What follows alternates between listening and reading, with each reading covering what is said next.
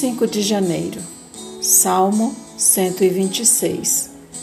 Tempo de plantar. Zuleine Dias Gomes.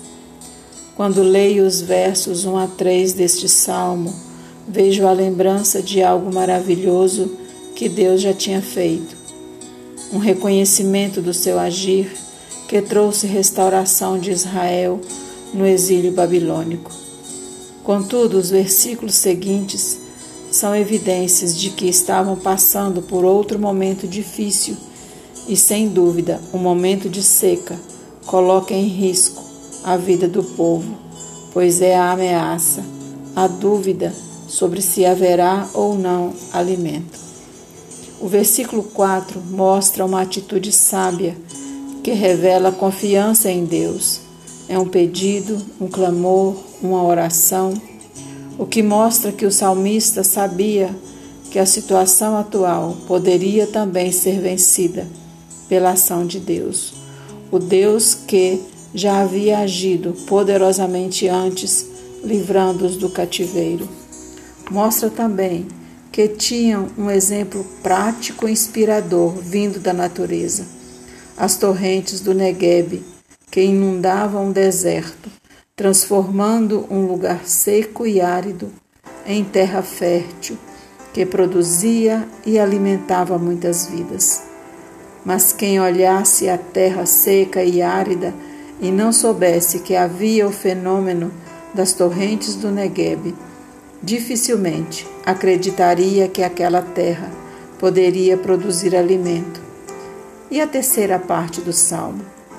Os versículos 5 e 6 revelam a atitude que se esperava de cada pessoa. Dois pontos. Que semeasse, mesmo que o fizesse chorando, por causa do que estava diante de seus olhos, mas não parasse de semear.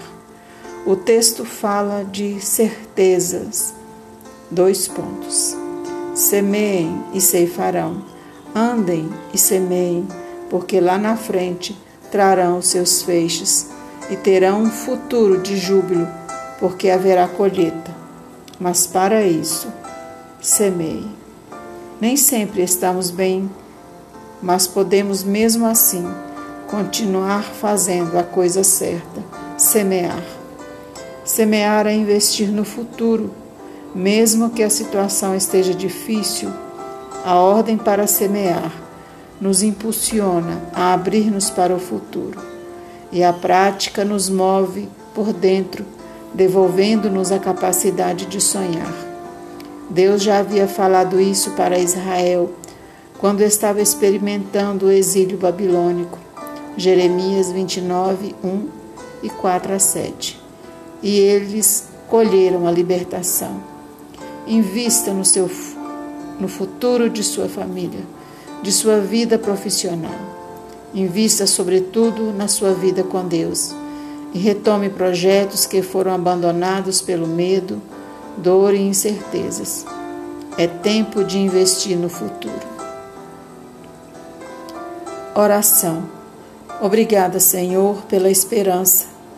Capacita-nos para crer e lançar a semente, sabendo que a colheita certamente virá. Amém.